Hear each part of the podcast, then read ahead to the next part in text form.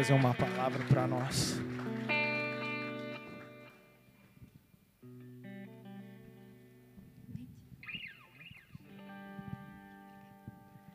Amém. Glória a Deus. Ainda na presença do Senhor, vamos fechar os nossos olhos. Oh, Paizinho, quero te agradecer por esse tempo precioso, Pai, por cada um que está aqui, pela honra, Pai, de poder trazer a tua palavra. Senhor, eu quero me esvaziar de mim mesma, Pai, diante da igreja, pedir perdão pelos meus pecados, Senhor, e declarar que nada venha de mim, mas que venha do, direto do trono, para o coração de cada um que está aqui. Porque cada um que está aqui precisa ouvir a palavra do Senhor. É para você, não é para quem está do seu lado. Em nome de Jesus, amém. Amém? Então vamos lá. Algumas pessoas me perguntam como fazer para entender a Bíblia. E eu vejo algumas pessoas se perdendo em teologias. Isso é muito estranho, porque quanto mais parece que a pessoa quer aprender, menos ela entende, mais ela descobre que menos ela sabe. Eu não sei se vocês já se pegaram numa situação assim, vocês tentaram estudar a fundo algum livro da Bíblia ou começaram a estudar a palavra e aí vocês ficam com aquela impressão, com aquela sensação que é impossível de entender. E isso traz até uma certa insegurança.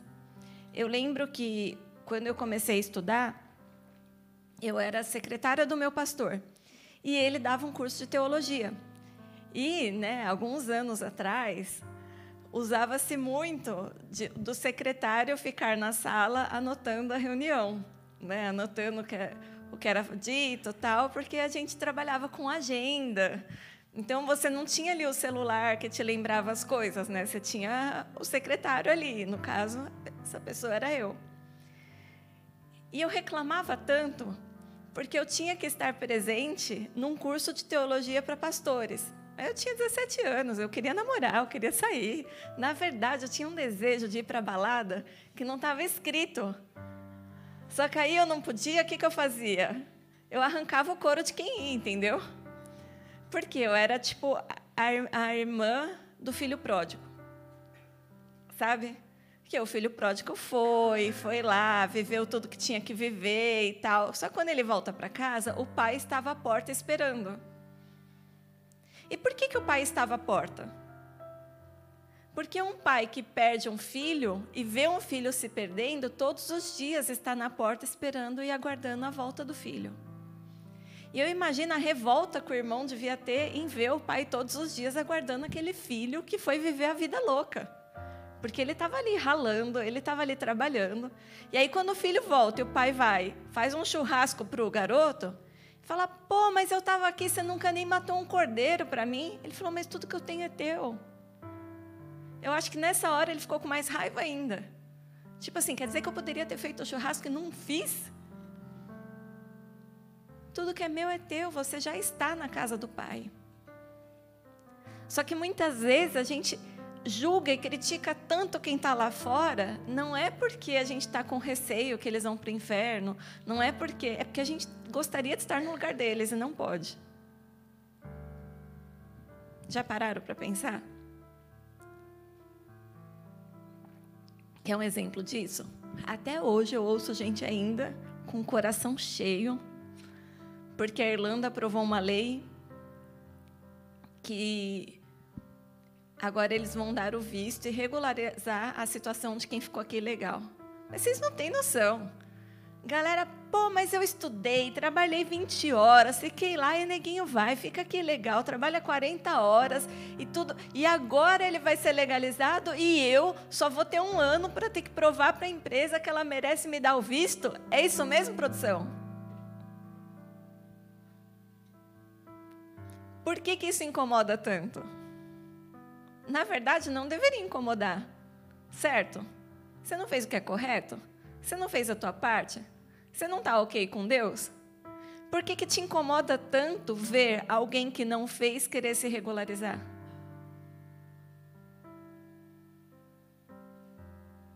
Talvez não é porque você gostaria de ter trabalhado as 40 horas? Será que não é porque você queria ter economizado os 300 euros para pagar ali na renovação? O que te incomoda tanto? Ah, e o que me incomoda é que a igreja está cheia de regras. Será que a igreja tem tantas regras assim? Não tem, não. Não tem. O ponto é, quando a gente não entende, a gente acha que vive uma vida robotizada ou uma vida de regras porque você ainda não entendeu. O dia que você entendeu o Evangelho, você vai entender os por mais e os por menos. Quando eu ficava ali, eu tinha capacidade intelectual de entender o que estava sendo dito, mas eu não tinha maturidade para entender o que estava sendo dito. Então, com 17 anos, às vezes eu ficava escutando as coisas ali, anotando, e eu falava: Meu Deus, eu nunca vou aprender a Bíblia, porque os caras estão falando grego agora, hebraico, para entender a, a Bíblia. Eu mal entendo o português que está sendo dito ali. Às vezes eles falavam, tipo, ah, se você olhar e pensar no teu coração, você já pecou. Eu falei, meu Deus, eu vou para o inferno. A gente às vezes não tem maturidade para entender o que está sendo dito. Ou o que você tem vivido em Cristo. E a gente passa a viver como o irmão do filho pródigo. A gente tem o direito de fazer um churrasco. Não tem problema nenhum fazer um churrasco. Mas você vive uma vida tão engessada, querendo agradar um pai que não te pediu para abrir mão de certas coisas para agradá-lo? Vocês estão comigo?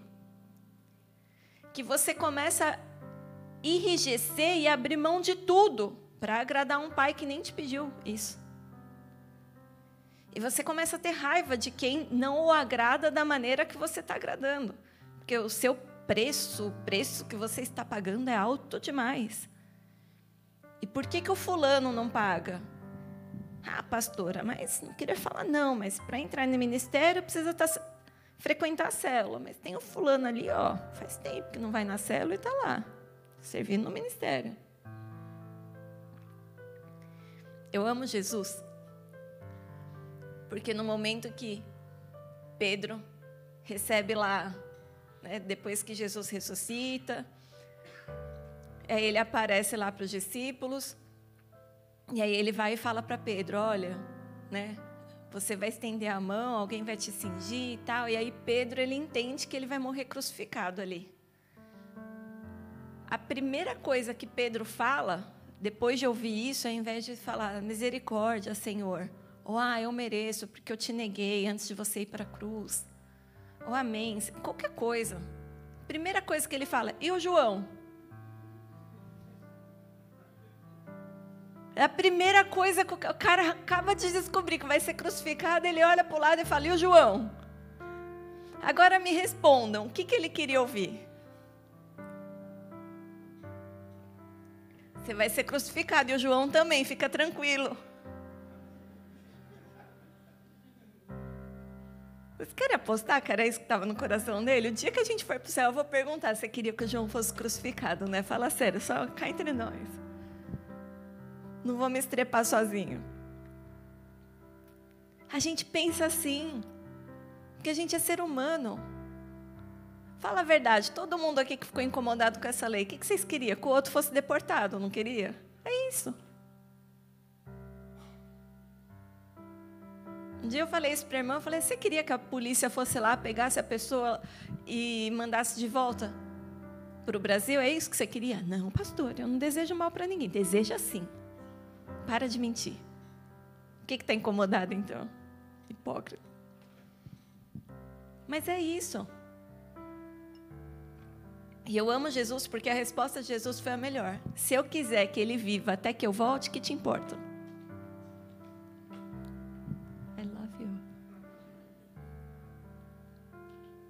Em outras palavras,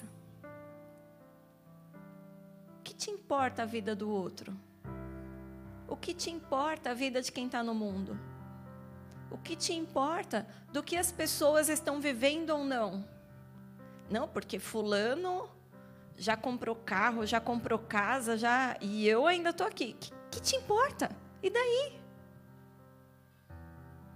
Por que, que a gente se compara tanto com os outros? Porque a gente ainda não entendeu o Evangelho. Por que, que às vezes as pessoas do mundo nos incomodam tanto? Não, mas eu tô aqui, ó, pastora, na igreja, estou fazendo tudo certinho, não consegui nada. Fulano tá lá, ó, pintando e bordando no mundo, já conquistou, já está rolando no inglês, já. Eu não, eu vou para a célula, eu venho para a igreja. Isso tem sido um peso para você? Honestamente, para de vir. É estranho, né? Eu não estou falando isso porque eu não quero que você esteja aqui. Eu estou falando isso porque o Senhor, Ele olha a intenção do coração. Se a intenção do seu coração não é estar com Deus, então seja honesto consigo mesmo e onde você está. Porque o lugar mais perigoso que existe é o meio do caminho, é o em cima do muro. Quando você está em cima do muro, você não está em lugar nenhum e você não pertence a lugar nenhum. Você nem está afastado para poder ser resgatado e nem está salvo, porque está em cima do muro. E a palavra de Deus fala que os mornos serão vomitados da presença do Pai. Então, o lugar mais perigoso do mundo não é aquela pessoa que está lá no fundo do poço. Não, porque ela sabe que ela está no fundo do poço e ela sabe exatamente o que ela tem que fazer para retornar para os braços do Pai. O lugar mais perigoso do mundo é aquele que está numa zona de conforto. Ele está em cima do muro. Ninguém toca nele ali. Porque ele não está nem lá nem cá.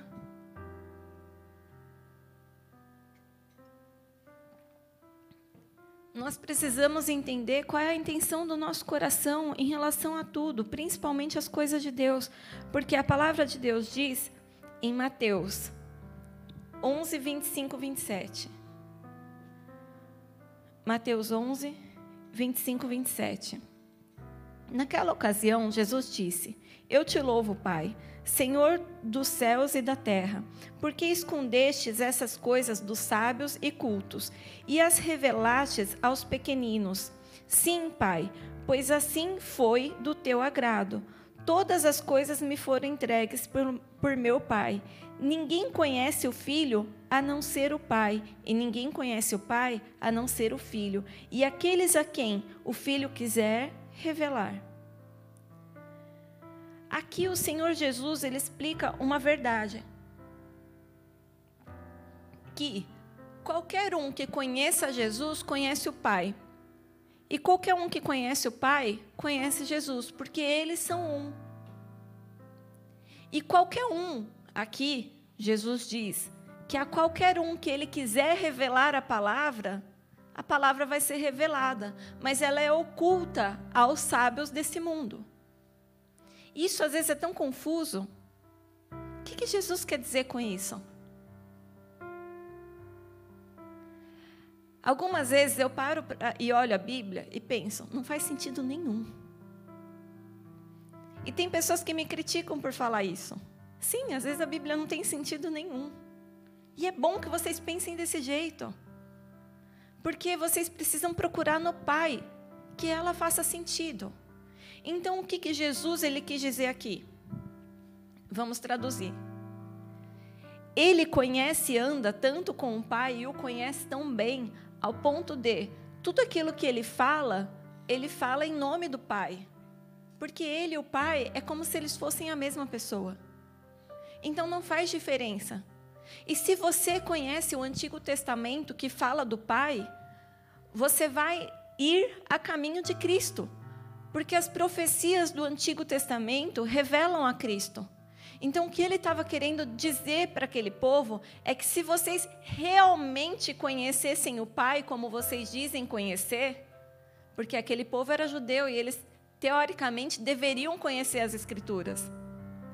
Mas eles estavam negando Jesus justamente porque eles não conheciam as Escrituras.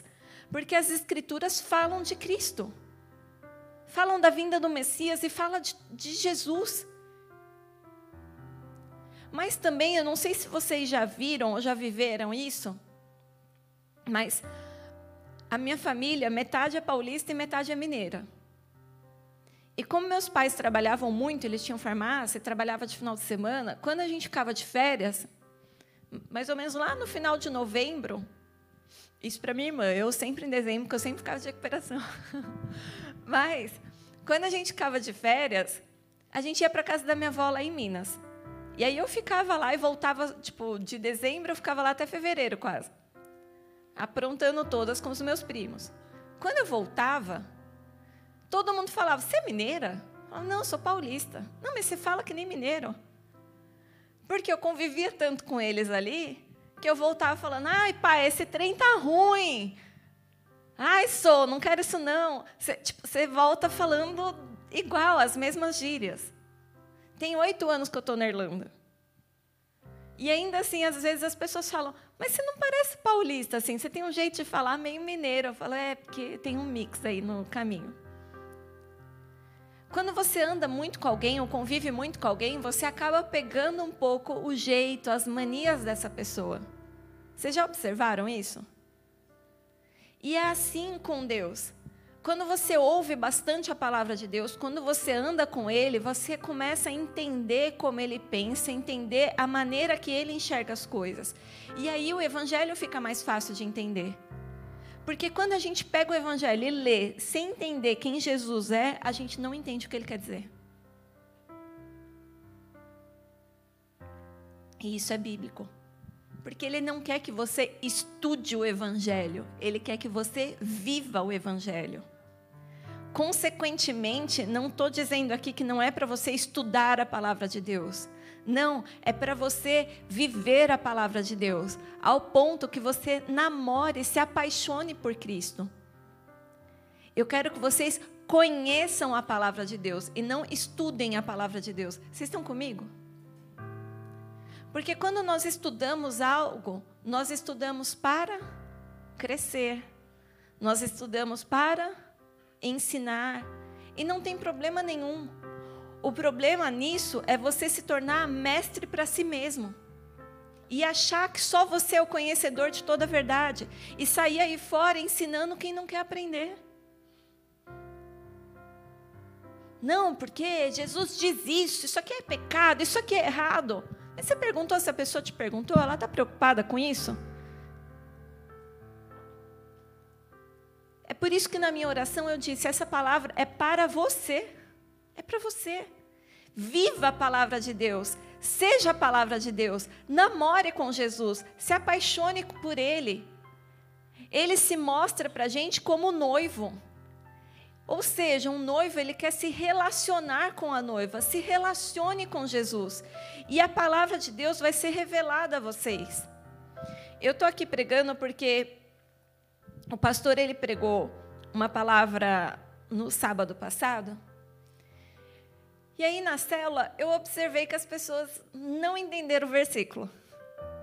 E aí eu fui lá, expliquei tudo. E aí algumas pessoas agradeceram depois, falaram: "Ah, pastora, obrigada. Realmente a gente não entendeu." E eu estava orando, fazendo a palavra, e o Senhor falou: traz a mesma palavra, porque eles não entenderam. Eu falei, mas pai, já foi no sábado, eles ouviram na quinta, agora eu vou trazer a mesma palavra. E o Senhor falou: traz e ensina como entender a minha palavra, porque eles ainda não entenderam. Então, a palavra de hoje é Mateus 11, do 28 ao 30. Mateus 11, do 28 ao 30. A palavra do Senhor diz: Venham a mim, todos os que estão cansados e sobrecarregados, e eu darei descanso a vocês. Tomem sobre vocês o meu jugo e aprendam de mim, pois sou manso e humilde de coração e vocês encontrarão descanso para suas almas, pois o meu jugo é suave e o meu fardo é leve. O pastor pregou sobre isso a semana passada. E aí eu vou fazer para vocês a pergunta que eu fiz na célula. O que, que vocês entendem sobre esses versículos?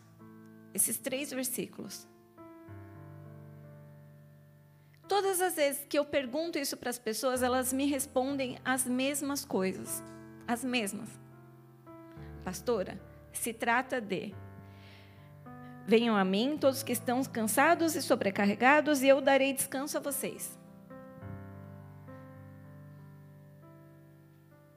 Tomem sobre vocês o meu jugo. Se trata de uma troca. Se trata de eu estar aqui com meu jugo, meu fardo leve e pesado, e Jesus vem até mim e fala: Toma aqui o meu jugo, porque ele é leve e suave, é uma troca. Jesus ele está trocando conosco. Não é verdade? Ele está nos dando o jugo dele, que é leve e suave, e ficando com o nosso que é pesado, porque ele tomou sobre si as nossas dores. Não é assim que a palavra fala lá na frente? É isso, é uma troca. Quem concorda? Levanta a mão. Não, não é. não é uma troca. Esse é o ponto. Quando nós estamos condicionados mentalmente, nós criamos paradigmas a respeito de algo, o que são os. Desculpa a tradução. Espera aí. Mais simples. O que são paradigmas? São construções mentais pré-estabelecidas. Normalmente, elas são estabelecidas através da cultura, através de ensinos anteriores, você tem uma construção mental sobre algo e dificilmente isso é desconstruído. Porque você já tem aquilo dentro de você. Vou explicar melhor, no dia a dia, como que isso funciona, tá? Nós somos brasileiros, ok? Se alguns, né? Alguns Mas fica a dica para vocês que não são. Nós teremos a Copa agora no final do ano, né? E o pastor e a galera aqui já está organizando para todo mundo assistir junto, não é verdade? Porque na nossa cultura, assistir a Copa do Mundo normalmente é tchugadinho, não é? Todo mundo junto. Uma coisa, se alguém virar para você e falar assim, Pô, vamos num domingo à tarde lá em casa assistir a Copa, porque está um dia bom. O que, o que vocês acham que vai ser servido ali? Normalmente é o quê? Churrasco, não é verdade? Porque combina. Domingo à tarde, assistindo o jogo, um churrasquinho, não é? Uma cerveja, zero álcool. Ah, agora tem Guinness zero álcool, gente. não tem desculpa para pecar. Mas tudo isso combina, certo? Certo. Agora, se você é irlandês e fala, vamos assistir o jogo. Pô, domingo à tarde, vamos assistir o jogo? Onde que vai ser? No pub. Fazendo o quê? Tomando uma Guinness, zero álcool, porque vocês são crentes. Mas isso é cultura, entende? É algo que ninguém precisa te explicar muito. Isso já está aqui incrustado, entendeu? Vocês já entenderam como que é. Quando nós olhamos para a Bíblia e para a palavra de Deus, nós temos um pensamento aqui dentro. Jesus é bom e ele deu a vida por amor a mim. E ele vai fazer de tudo e qualquer milagre para me ver feliz. É isso que vocês pensam, sem vocês pensarem que vocês estão pensando isso. Vocês estão entendendo? Isso é algo que está no nosso inconsciente. A gente olha para a Bíblia como Deus é bom e vai me ajudar em tudo aquilo que eu preciso. E aqui tem a resposta para todos os meus problemas. Dificilmente a gente olha para a Bíblia e fala assim: Deus é bom, mas é justiça. Ele vai me pedir um monte de coisa para que eu solucione os meus problemas. Esse pensamento nunca vem. E é por isso que a gente enxerga versículos como esse dessa forma. Então vamos lá. Tomem sobre vocês o meu jugo e aprendam de mim, vírgula, pois sou manso e humilde de coração, vírgula. E vocês encontrarão descanso para suas almas, pois o meu jugo é suave e o meu fardo é leve. Não faz sentido nenhum. Em momento algum, ele fala que ele vai tirar o jugo. Ele acrescenta. Ele fala: Venham a mim todos que estão cansados e sobrecarregados, e eu darei descanso a vocês. Até aqui é onde todo mundo entende. Aí ele vira: Tomem sobre vocês o meu jugo. Ele não está falando que ele está tirando. Ele está falando: Toma sobre vocês o meu jugo. Então, pessoal da mídia, coloca aí a foto do jugo, por favor. Aquela que tem o pessoal carregando as coisas. Eles vão colocar a foto do que é um jugo. Um jugo nada mais é do que antigamente ninguém tinha mala de viagem para fazer mudança. Então, o jugo. Oi? Uhum, pode colocar, vai colocando todas. Esse é o fardo. Esse é o jugo. O jugo é essa coisinha que segura os dois bois e amarram eles para poder amarrar a carroça neles, para eles poderem andar. Pode seguir. Nas fotinhas aí. Ó, esses são os dois jugos para eles ficarem ali tchugadinhos, bonitinhos. E esse é o que a galera carregava. Até aí. Então você imagina um cara carregando um negócio desse, e aí Jesus ele fala que vai acrescentar mais duas coisas nisso. Faz sentido? Se o cara está cansado, sobrecarregado, aí você vira para ele e fala assim: Ó, oh, vou te acrescentar mais duas coisas. Não faz sentido nenhum.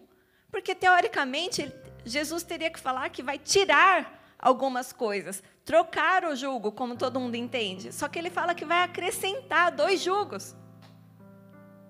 E quais são esses jugos que Jesus está acrescentando ali? Todas as vezes na língua portuguesa, quando nós vemos uma frase, vírgula, vírgula, essas duas vírgulas juntas e colocam uma frase naquele meio, normalmente é uma frase que veio de paraquedas que não tem nada a ver com as sentenças anteriores. Então aqui nós vemos que ele está falando sobre o jugo, e aí ele para, coloca essas vírgulas e fala: Pois tomem sobre vocês o meu jugo e aprendam de mim, pois sou manso e humilde de coração, vírgula, e vocês encontrarão descanso. Esse, pois sou manso e humilde de coração, caiu de paraquedas na frase, porque ele estava ali falando com alguém que estava cansado e sobrecarregado, Aí ele começa a falar que essa pessoa, ele começa a dar alguma coisa que possa dar um alívio para essa pessoa. E aí, de paraquedas, ele fala: aprendam de mim que sou manso e humilde de coração. E aí ele volta a falar do jugo de novo. Não faz sentido nenhum.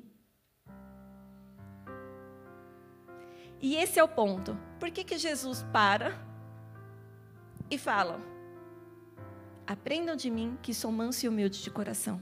E ele volta a falar do jugo.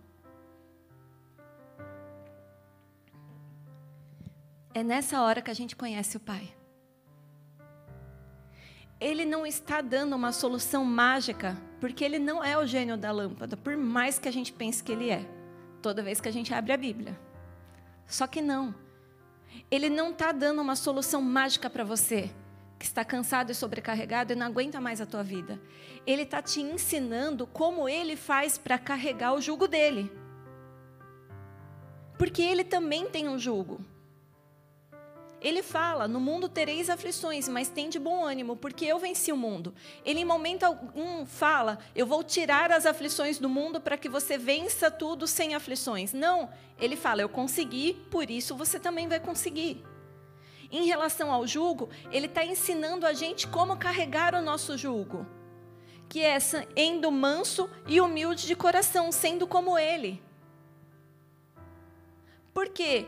Tudo aquilo que é pesado demais para a gente carregar, muitas vezes a gente carrega fardos que não são nossos, porque nós estamos longe da humildade e longe da mansidão. E é por isso que nós estamos carregando tanto peso nas nossas costas. Ah, eu não consigo ir em igreja nenhuma porque eu não concordo com o que as pessoas pregam. Arrogância. Arrogância. Vai na pior igreja e seja o melhor ali dentro. Isso é humildade. Ah, e o meu casamento nunca dá certo porque meu marido é mandão. Ame.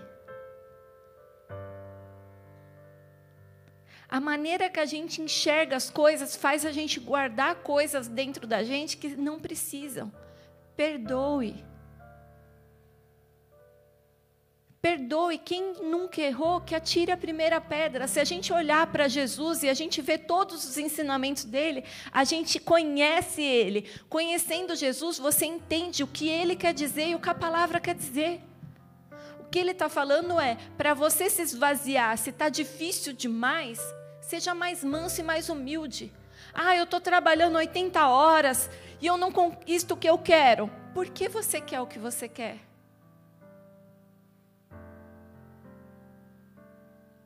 Já pararam para pensar? Qual é o limite para você? Por que, que você quer chegar no topo?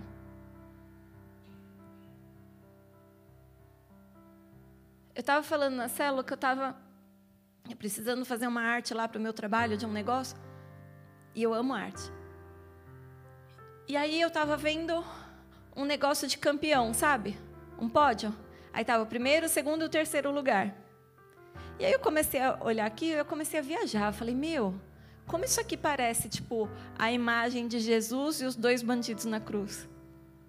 Eu falei, nossa, é igualzinha. Aí eu peguei as imagens, coloquei uma do lado da outra e falei, gente, como pódio parece tanto com aquela imagem que a gente tem, né, de Jesus e os dois bandidos na cruz.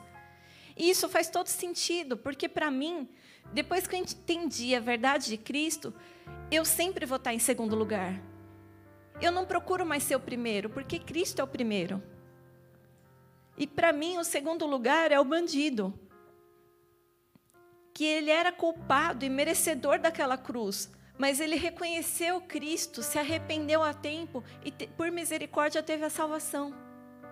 E o terceiro lugar é o outro bandido que, por arrogância, virou para Jesus e falou: É, você é o filho de Deus, então desce daí, tira a gente também. Ele quis mandar em Deus, ele quis falar para Deus como que Deus tinha que tratar ele. Arrogância, foi para o inferno. Só que esse mundo ensina a gente estar sempre em primeiro lugar. Você tem que ser vencedor. Já viu algum livro falando você, os vencedores, mil e uma maneiras de ser líder, mil e uma maneiras de conquistar pessoas, mil e uma maneiras de chegar em primeiro lugar, como vencer na vida, como isso, isso é o que mais tem. Alguém fala que você tem que ser o segundo? Já viu algum livro falando você tem que atingir o segundo lugar, você não pode ser o primeiro, não procure ser o melhor em tudo. Não seja o bom em tudo. Não seja o super-herói, não seja o campeão, não seja a melhor mãe, não seja a melhor esposa, não seja o melhor marido, nem o melhor funcionário.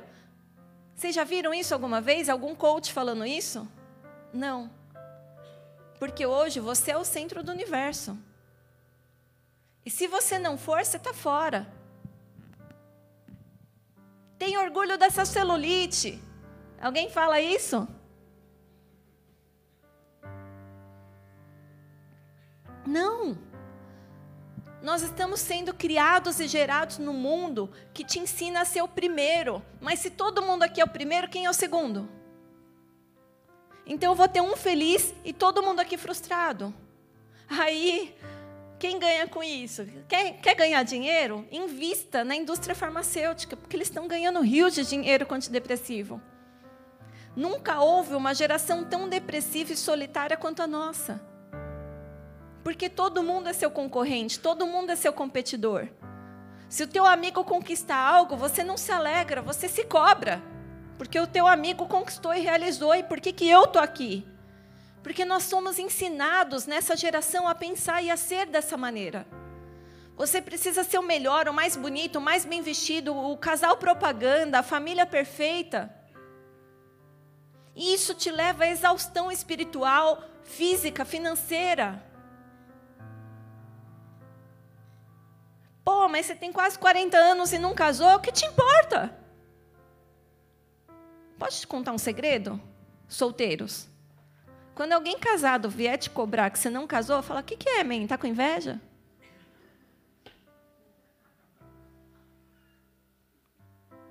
Porque às vezes é. Inveja da sua liberdade, das suas fotinhas, está lá viajando com os amigos, está lá saindo com a galera, e o cidadão o que está fazendo? Lavando a louça, senão a mulher vai.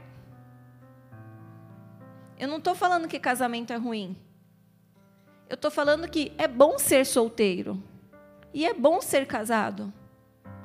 Mas muitas vezes as pessoas te cobram por frustrações que elas mesmas têm. Não é por maldade, mas quantos aqui tem pai e mãe que fala: "Eu, na tua idade já tinha feito isso, com 12 anos já estava trabalhando". Não sei quem, quem já teve pai e mãe que ficava contando essas histórias? Você tem que estudar. Eu paguei tua faculdade para quê? Você abrir mão de tudo? Você tem que ser alguém na vida. Não casou por quê? Eu quero ter neto. Eu quero ter não sei o quê. Eu quero ter não sei o que lá. Para quê? Para quê? Uma pessoa da minha família uma vez virou para mim e falou assim: pô, eu quero ter isso e aquilo. Tipo, não pode dar muita, né? Pô, eu quero ter isso e aquilo. Só que tudo que ela falava que queria ter dizia respeito à minha vida e às minhas escolhas. E aí toda vez ela cobrava, cobrava, eu falei assim: "Mas você já parou para perguntar se eu quero?" E ela ficou assim, eu falei assim: "Pronto, não quero". Ela: "Não, mas como assim? Você não pode não querer?" Eu falei: "Mas como que eu posso não querer conquistar algo na minha vida?" "Não, não quero ser rica." Também não quero morar no lugar X, não quero um apartamento tal, não quero ter filho agora, não quero isso, não quero aquilo, porque eu não quero. Tô legal do jeito que eu tô. Eu aprendi uma coisa eh, há um mês atrás com um sábio irmão chamado Lucas. que ele falou uma frase que, cara, aquilo ficou martelando na minha cabeça, eu não esqueci. Ele falou assim: pô, eu não entendo por que, que as pessoas falam que você tem que sair da zona de conforto. Eu lutei tanto e batalhei tanto para chegar ali. e agora querem me tirar de lá. eu parei para pensar e falei, cara, faz todo sentido. Nunca pensei assim. Mas por que, que as pessoas se incomodam tanto quando você chega na sua zona de conforto? Tem zonas que são ruins, né? Que é aquela pessoa que se acomoda. Mas tem zonas que são boas. Eu não sei quantas pessoas e quantas vezes não viram para o meu marido e falam: Nossa, mas você ainda trabalha de cleaner no mesmo lugar? Ele, mas eu gosto de trabalhar lá. É bom para mim. É bom para a igreja. Eu faço um horário que não me atrapalha com as coisas da igreja. Meu serviço é público. Ninguém me manda embora. Eu ganho mais que muita gente que trabalha em escritório. Estou feliz. Pô, pastor, mas ainda de cleaner? Mas eu gosto. Pô, mas ainda. Ô, Jaqueline, babá ainda? Ainda, meu. Quem aqui foi na piscina, ficou na piscina no verão? A Jaque. Quem aqui o chefe compra comida? Fala, olha, comidinha para você, a Jaque. Por que a gente se incomoda tanto? Porque às vezes você estava num emprego legal, que era tranquilo, era gostoso, só que aí você foi para um lugar que agora você fica ali. Quando eu era barista, era maravilhoso, eu adorava. Eu ia ali, fazia café, o povo ia para o escritório, ficava lá, tipo, chegava a tomar um cafezinho, eu ficava lá conversando com eles, era só vibe boa. Agora, eu trabalho num lugar que o meu trabalho é resolver pepino, literalmente. Eu resolvo problemas. Meu, é problema o dia inteiro. Chega em casa, minha cabeça está assim. Eu estou cheia de trabalho, eu vou sair daqui, eu vou ter que trabalhar ainda. Estou cheia de trabalho para fazer em casa, minha cabeça fica assim. Na hora que eu olho para o pastor, o que, que, que você fez no trabalho? Ele ficou ouvindo pregação. E ganha mais que eu.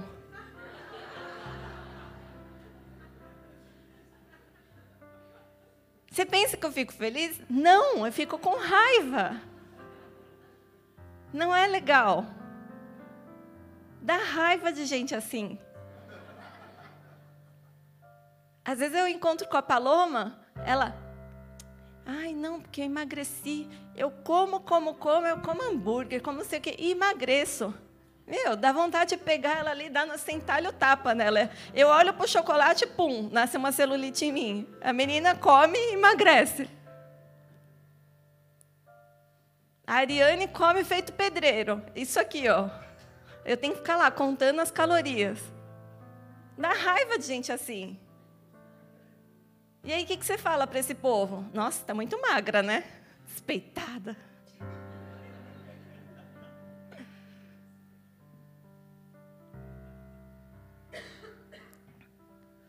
Por que, que você está carregando tanto jugo? Por que, que você está tão exausto? Por que, que você está tão cansado?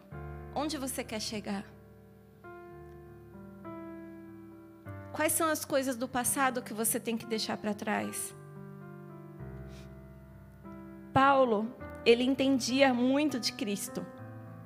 E lá em Filipenses 2, do 3 ao 10, ele diz: 3. Nada façais por contenda ou por vanglória, mas por humildade. Cada um considere os outros superiores a si mesmo. Não atente cada um para o que é propriamente seu, mas cada qual para também o que é do outro.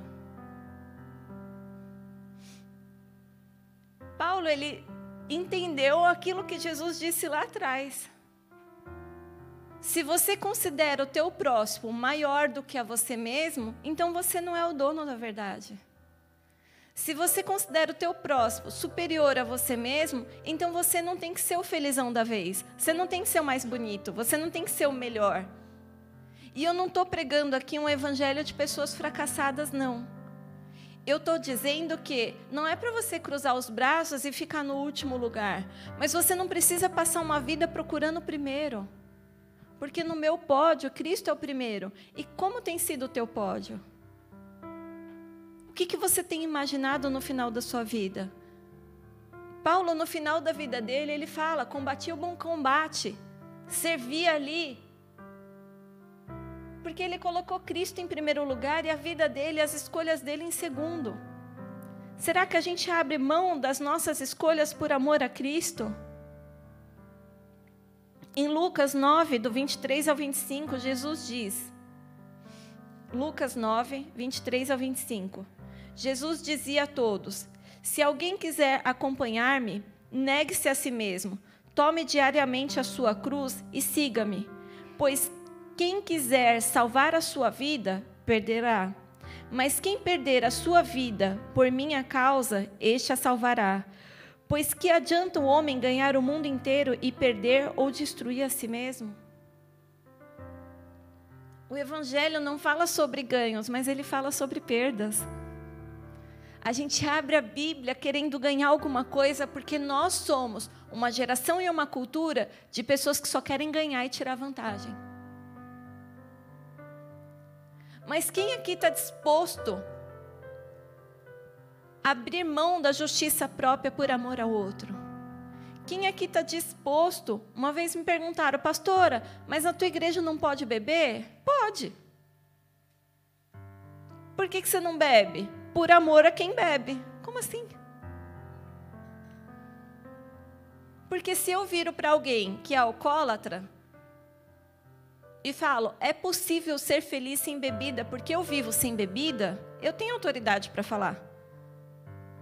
Agora, se eu viro para um alcoólatra e falo, é possível viver sem bebida. Ah, mas você e seu marido, quando estão juntos em casa, vocês não tomam um vinhozinho? Tipo, ah, eu tomo. Isso para um alcoólatra mata. Porque o alcoólatra, ele tem que viver sem nada de bebida. Numa comunhão da igreja, sim, nós não colocamos bebida nas comunhões da igreja. Porque eu não posso falar, ó, aquele ali é alcoólatra, aquele ali ó, é masturbador, aquele ali ó, é, é, gosta de pornografia, ó, esse aqui, irmãzinha, vem com uma roupinha melhor que esse aqui é tarado. Ó, aquele ali, eu não posso fazer isso. Então não é que a igreja tem regra, a igreja respeita os outros. É um lugar onde nós respeitamos o próximo que está enfrentando problemas. E por amor a ele, nós abrimos mão de algumas coisas por amor ao próximo. Eu não vou colocar uma bebida no meio da comunhão, porque isso é enfiar uma espada na garganta de quem está lutando contra o álcool, de quem está lutando contra a droga. Nós amamos as pessoas do jeito que elas são, mas nós fazemos muito mais do que deveríamos por amor a elas? Não, nem te conheço. Por amor a Cristo. É por amor a Cristo que nós amamos as pessoas. É por amor a Cristo que nós nos doamos. É por amor a Cristo que a gente não vive para a gente mesmo. Então é por isso que a Bíblia fala: se alguém quiser acompanhar-me, negue-se a si mesmo, tome diariamente a sua cruz ele de novo está falando sobre fardo, sobre você carregar algo. Ele não está apenas aliviando, ele está mostrando como é viver com ele, sendo manso e humilde como ele foi e carregando a sua cruz, ou seja, entendendo que sim, você vai atravessar problemas. Mas ele também diz que no mundo tereis aflições, mas nós teremos bom ânimo. Ainda caminhando nos ensinamentos de Cristo, nós vemos lá em Marcos 6, 7 11. Marcos 6, 7 11. Chamando os doze para junto de si, enviou-os de dois em dois e deu-lhes autoridade sobre espíritos imundos. E se algum povoado não receber, nem os ouvir, sacudo a poeira dos pés quando saírem de lá, como testemunho contra eles. Jesus, ele pegou os discípulos e enviou para vários lugares, de dois em dois. E aí ele falou: Ó, você vai lá e bate na porta. Quem quiser ouvir o evangelho e abrir a porta, você e ceia com eles. Quem não quiser, sacode até a poeira do pé.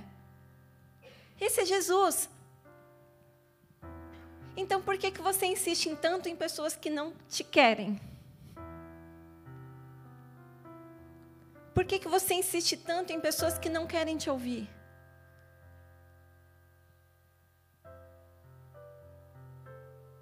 Esses dias uma menina falou para mim, mas como ele não pode reparar em mim? Eu falei, porque ele não está afim de você.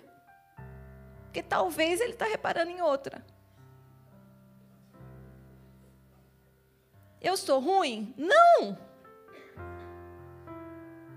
Acontece que nós não somos o centro do universo. Pô, pastora, mas eu faço tudo certinho, eu leio a Bíblia, eu faço tudo certinho, a menina nem tchum para mim. Ela não tá afim de você, cara.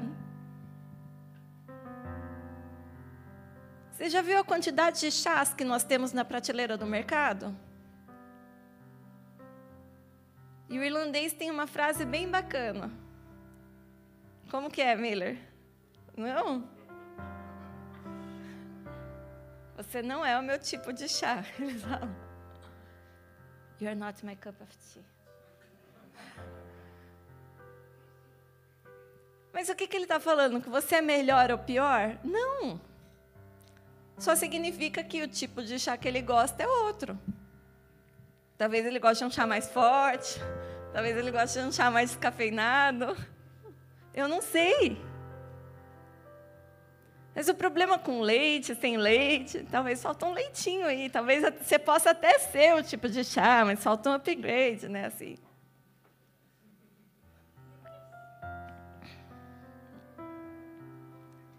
Mas o que, que a gente precisa fazer quando alguém não está afim da gente? Sacode a poeira do pé e parte para outra. Para de ficar chorando pelo que você não tem. Ai, pastora, mas eu queria tanto aquele emprego. E aí o cara, eu vim para cá, eu fiz entrevista, fiz tudo para arrumar aquele emprego e agora eles me reprovaram. E eu não sei o que eu faço. Falei, você vai fazer a mesma coisa. Você vai estudar e vai ralar para arrumar outro emprego. Mas qual? Falei, algum que te quer. Porque esse não quiseram. É simples assim. A gente complica demais as coisas quando na verdade elas são mais simples do que a gente pensa. Esses dias me pararam, a menina parou e falou assim: Ah, você não acha que vocês perdem muito tempo com brasileiro nessa terra? Falo, como assim perder tempo com brasileiro? Não, porque vocês deveriam estar estava pregando evangelho para os irlandeses. Eu falei, meu, se um irlandês chegar numa igreja cheia de brasileiros e falar, eu quero aceitar Jesus aqui, primeiro, eu vou achar ele esquisito, e segundo, amém, a gente está de braços abertos. Mas nós somos uma comunidade de 70 mil pessoas aqui na Irlanda. Dos que estão legais, porque tem a porcentagem dos ilegais aí que não foram contados. Nós somos 70 mil brasileiros aqui nessa terra. Eu não posso ignorar o fato que somos uma comunidade. Lá em Nova York tem Chinatown. Por que, que aqui não pode ter a Capel Street? Nós somos brasileiros e nós vivemos numa comunidade aqui com pessoas que uma vez por semana param para falar na tua própria língua, para conviver com as pessoas que são da sua nação, para aguentar o tranco de viver longe da família, longe da, de todo mundo. Viver uma outra cultura é maravilhoso? É, mas falar inglês o tempo todo e falar com eles o tempo todo e viver uma outra cultura o tempo todo que não é a sua te faz se sentir um peixe fora d'água muitas vezes. E sou muito grata e feliz por poder abrir as portas dessa igreja e os braços para quem quer, quiser que venha, seja ele o passaporte quem for. Ah, mas quantos irlandeses você tem na igreja? Eu não sei, aqui não é a fila da imigração, não peço passaporte na entrada da igreja. Sei lá. Fala português? Fala, não fala? Tem o fone de ouvido. Eu sei lá o que, que o cara é. Tem cara que eu olho e falo, ah, é japonês. Não, é brasileiro. É africano, é brasileiro. É ruivo. Esse aqui é irlandês. Não, é brasileiro também. Eu sei lá. A gente precisa simplificar um pouco mais as coisas, se cobrar um pouco menos e viver um pouco mais como Jesus vivia em humildade e mansidão, ouvindo a palavra de Deus. Só que para isso a gente tem que entender que Jesus, sendo filho de Deus, ele não enviou ninguém sozinho, ele enviou de dois e dois. Porque às vezes está difícil porque você está carregando um fardo sozinho. Em Gênesis 2,18, a Bíblia diz: Então o Senhor declarou: Não é bom que o homem esteja só. Far-lhe-ei para ele alguém que o auxilie e lhe corresponda. Foi aí que ele criou a mulher como uma ajudadora do homem. Só que antes dele criar a mulher, ele fala: E far-lhe-ei para ele alguém que o auxilie e corresponda. E isso não necessariamente está ligado a matrimônio. Isso muitas vezes está ligado a você ter alguém para quem você possa ligar, alguém para que você possa chorar, alguém para que você possa caminhar junto, alguém para dividir o fardo com você. Em 2 Coríntios 6, do 14 ao 15, a Bíblia diz: Não se ponham em julgo desigual com descrentes, pois o que tem em comum a justiça e a maldade? Ou comunhão, ou que comunhão pode ter a luz com as trevas? Que harmonia entre Cristo e Belial? Que há de entre comum entre o crente, o crente e o descrente? Coloca para mim aquelas fotinhas do jugo. Tem uma fotinha que tem o burrinho e o boi. A Bíblia diz que não é bom que você ande só, mas ela também diz que não se ponham em julgo desigual com descrente. Porque o que tem em comum a justiça e a, e a iniquidade e a maldade. O ponto não é você. É outra. O ponto não é você andar sozinho é com quem que você tem andado. Essas pessoas compartilham das mesmas coisas, os mesmos princípios e as mesmas fé que você e a mesma fé que você. Não tem problema você ter colegas. Esse daí é o ideal, eu julgo igual. Agora o outro, desigual. É isso que Deus preparou para você, tá vendo? Olha que bonitinho ali, ó. Todo mundo juntinho, alinhado. Tá vendo? Quando o jugo ele é desigual, ele acaba ficando assim ao invés de ficar reto. Então, alguém vai andar mais, alguém vai carregar mais peso e o outro vai carregar menos. Quando você começa a caminhar demais e a ouvir demais pessoas que não professam a mesma fé que você, a mesma cultura e objetivo de vida que você, você começa a querer puxar algo pesado demais para alcançar aquelas pessoas. isso te deixa crítico, isso te deixa cansado, isso te deixa insatisfeito, isso te faz se sentir uma pessoa totalmente deslocada no meio que você vive. Faça amigos e quando eu falo faça amigos, não é aquela pessoa que fala assim: poxa, eu estou passando um monte de problema, ninguém me liga, ninguém da igreja não está nem aí para mim, ninguém me ligou, eu estou passando por isso e aquilo, ninguém me dá atenção. O povo fala que é família, mas eu não vejo ninguém aqui nessa hora. Cara, nós somos igrejas, ninguém é bruxo aqui. Ninguém tem uma bola de cristal para falar: olha, a Alessandra agora está mal, deixa eu ligar para ela. Não vou ligar. Imagina, olha quantos de vocês estão, tem aqui. Já parou para pensar? De eu olhar para cada um e falar: olha, vou ligar para a Soninha. Olha, vou ligar. Você entende? Não é assim que funciona. A gente precisa sair do ministério infantil e vir para a igreja. Igreja é um lugar de humildade e mansidão.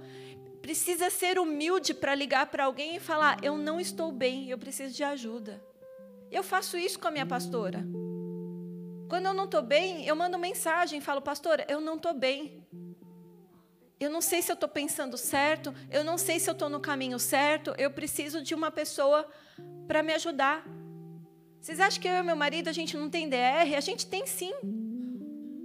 E aí, se eu estou certo, ele está certo, o que, que a gente faz? Se mata?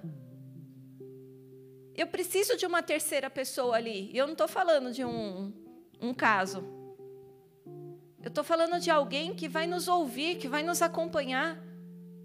Então a gente liga sim, ligo para o meu líder e falo: olha, a gente não está bem, eu estou pensando isso, isso, isso, ele está pensando assim, assim, assado, me ajuda.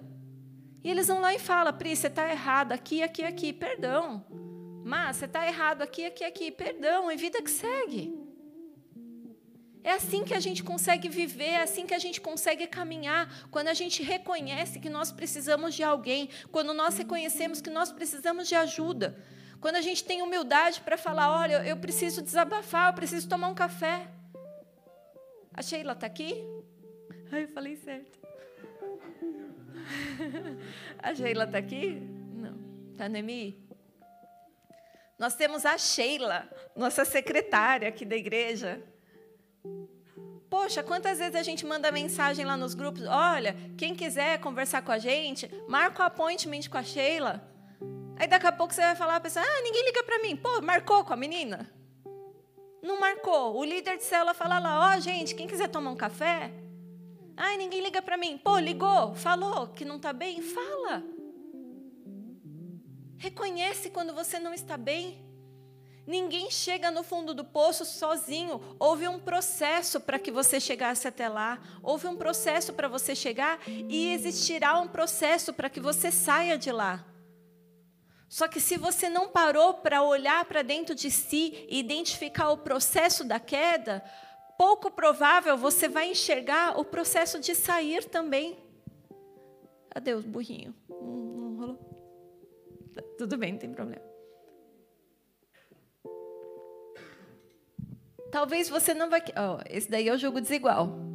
A gente fica procurando a metade da laranja, não encontra? Aí o que, que você faz? Adapta. Pega a, a metade ali da maçã, coloca um burrinho ali e vida que segue. Ruim não tá, mas bom também não tá. E é assim que você vai seguindo, achando que você vai ser feliz. Pô, pastora, mas é meu melhor amigo. Mas é o mesmo cara que fica falando: e aí, meu, não vai pegar ninguém? Vai pegar ninguém? Virou padre, virou gay? Não vai pegar ninguém? Pô, vamos tomar uma, cara, só uma. Cheirou comigo a vida inteira, agora cheirar um vai ficar mal? Ah.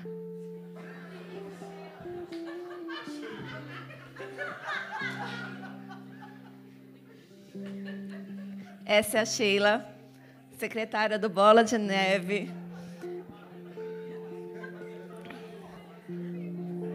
Universitária, bênção, crente, solteira. Essa é a Sheila. Ela é universal. Tô brincando, ela é do Bola.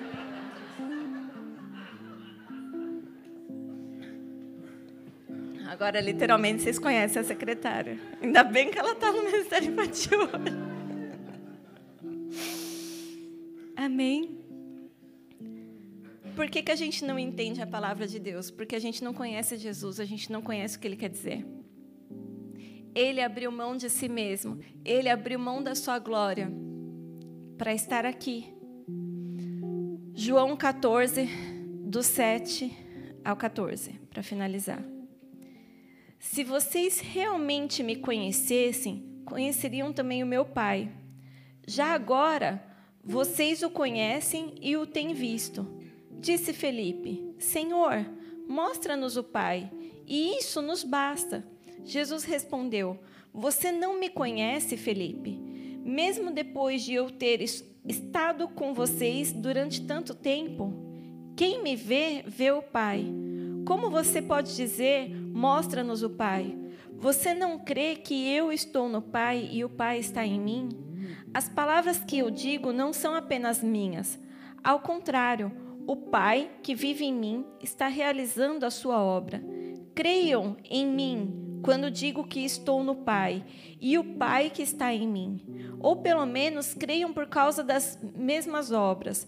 Digo a verdade: aquele que crê em mim fará também obras que tenho realizado. Fará coisas ainda maiores do que estas que porque estou indo para o Pai. Sorry. Fará coisas ainda maiores do que estas, porque eu estou indo para o Pai. E eu farei o que vocês pedirem em meu nome, para que o Pai. Olha, essas vírgulas são demais. Eu farei o que vocês pedirem em meu nome, vírgula, para que o Pai seja glorificado no Filho. Ponto. O que vocês me pedirem em meu nome, eu farei. O que vocês pedirem em meu nome eu farei, para que o meu Pai seja glorificado. É um detalhe bem pequenininho, né? Mas a gente esquece que é para que o Pai seja glorificado e não você. Ah, mas eu estou pedindo uma Ferrari e Deus não me dá. Mas a glória de quem? Em que Deus vai ser glorificado com você andando de Ferrari? Talvez seja. Talvez seja um testemunho. Talvez você aguente uma bênção dessa com você. Eu não aguento, eu não posso andar de Ferrari. Se eu andar de Ferrari, pronto. Vamos falar aqui, né, algumas coisas que falam de pastores. Então, para mim, não vai ser o Pai que vai ser glorificado. Com certeza não. Mas talvez para você seja. Então, tudo aquilo que pedires, Jesus fará, desde que seja para a honra e glória do Senhor e não para a sua. Esses são os segredos da, e a revelação da palavra de Deus. Tudo aquilo que nós fazemos é para a honra e glória do Senhor. Tudo aquilo que nós plantamos é porque nós vamos colher na glória. Tudo aquilo que nós fazemos é por amor ao próximo, porque alguém nos amou primeiro. Essa é a chave. Quando nós olhamos para a palavra de Deus e pensamos nela dessa maneira, tudo aquilo que eu preciso mudar no mundo depende de mim. E eu não faço nada sozinho, eu preciso de um corpo, eu preciso de alguém ao meu lado para carregar o fardo junto comigo para que eu vá mais além. Esse é o segredo da palavra de Deus. Seja manso e humilde de coração, que o Senhor vai trazer descanso para você. Desde que a sua postura mude, porque Ele diz que isso é um fardo, ou seja, não é fácil ser manso e humilde. Porém, à medida que você aprender a ser manso e humilde, todo esse cansaço que você carrega, todas essas culpas, todo esse fardo, todas essas depressões que você carrega vão começar a sair uma a uma do seu coração e você vai viver a liberdade do Senhor, a leveza que a promessa que ele tem para você. Basta você fazer a tua parte. Eu vou dar um último exemplo. Eu tenho dois cachorrinhos. Um é manso e o outro não. O que é mansinho, eu moro numa rua sem saída. Normalmente eu abro a porta, eles vão faz o xixi deles, a gente chama, eles voltam. Isso acontece 98% das vezes, porque tem os 2% de rebeldia. Então, a gente abre a porta e eu vou e chamo o, os dois. O que é manso, se eu chamo ele, ele vem. E se ele não vem, eu falo um pouquinho mais brava, Ted. Aí eu coloco o dedo assim no chão e falo, Ted, vem aqui. Ele vem, mas assim, acho que ele, ele fica tão mal que ele não veio na primeira, que na segunda ele já vem se abaixando inteiro. Eu fico com o dedo assim, ele vem se abaixando, aí ele vai se virando todo assim, e aí ele coloca tipo a barriguinha para cima e fica me olhando com cara de piedade, mãe. Mas se você me bater, eu aceito. É desse jeito que ele vem. Você fala, ah, que bonitinho, vem. E eu fico lá com a porta aberta. Já o outro fala, Flaqueio! A rua inteira sabe o nome do cachorro. Você chama, Flaqueio, Flaqueio, eu vou te pegar, você vai ver, Flaqueio. E ele nem aí. Só que a gente aprendeu que para eles irem e voltarem, na verdade, o que é manso, eu nunca precisei dar nada para ele. O simples fato de eu chamar ele, ele vem. Porque para ele não tem coisa melhor do que estar tá na casa do pai com o pai e a mãe. A alegria dele é agradar a gente. Ele faz qualquer coisa para agradar a gente. Essa é a alegria dele. Então, quando eu chamo ele, ele lembra que ele vai voltar para a casa do pai, porque ele foi adotado. Ele já foi espancado, ele chegou na minha casa com medo, com medo de tudo e de todos. Então, foi um processo para a gente adquirir a confiança dele. E quando ele sai na rua, ele não precisa nem de coleira, porque ele não olha para o lado. Ele sai andando na rua, ele fica olhando para mim e para o pastor o tempo todo. Eu coloco coleira porque o problema é que ele olha para mim, para o pastor, o tempo todo. Então, às vezes vem um carro, uma bicicleta, tipo assim, ele não vê, porque ele só fica olhando para a gente. Eu vou no parque, ele brinca, mas sempre ao alcance dos nossos olhos. Ele sabe que ele pode correr, ele sabe que ele pode brincar, mas ele sempre se mantém ao alcance dos nossos olhos. Ele sempre volta para a gente. Porque a coisa mais importante na vidinha dele é agradar a gente. Já o outro, para eu chamar ele, eu preciso dar algum petisco. Então ele só vem se eu mostrar um gostosinho ali para ele. E eu vou e mostro, ó, oh, vem. Aí eu sacudo a caixinha do gostosinho e ele volta. Mas às vezes ele encontra algo diferente lá fora. E ele se esquece do pai. E aí ele se esquece de voltar para a casa do pai. E quando eu vou ver, ele está comendo vômito. E quando ele volta, ele passa mal. Porque comeu vômito. Só que o vômito é diferente do que tem em casa. Porque todo dia ele come o quê? Ração. Todo dia a gente come, compra um petisco para ele, mas às vezes isso é insuficiente. Quando ele está na rua, ele fica procurando, tipo, pular nas pessoas, ele fica procurando carinho das pessoas. E se eu piscar, ele vai com alguém e vai embora. Porque ele não é leal a gente. Por mais que ele nos ame, por mais que ele esteja ali, ele não é leal. Ele, a curiosidade dele faz com que ele sempre busque algo lá fora. E muitas vezes ele vai lá para fora para comer vômito sendo que tem um prato de comida para ele dentro de casa, uma casa quente, e ele está na chuva comendo o resto. É essa diferença de mansidão. Para você entender o que é ser manso, basta você entender o que não é ser manso. Para ser manso, precisa ser humilde. Para ser manso, você precisa se entregar de corpo, alma e coração para ser manso, muitas vezes a gente precisa abrir mão do que a gente quer.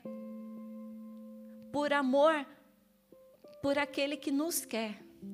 Vocês estão comigo? Para ser manso, a gente precisa ser obediente, sempre querer voltar para a casa do Pai. Para ser manso, nosso alimento vem das mãos do Pai.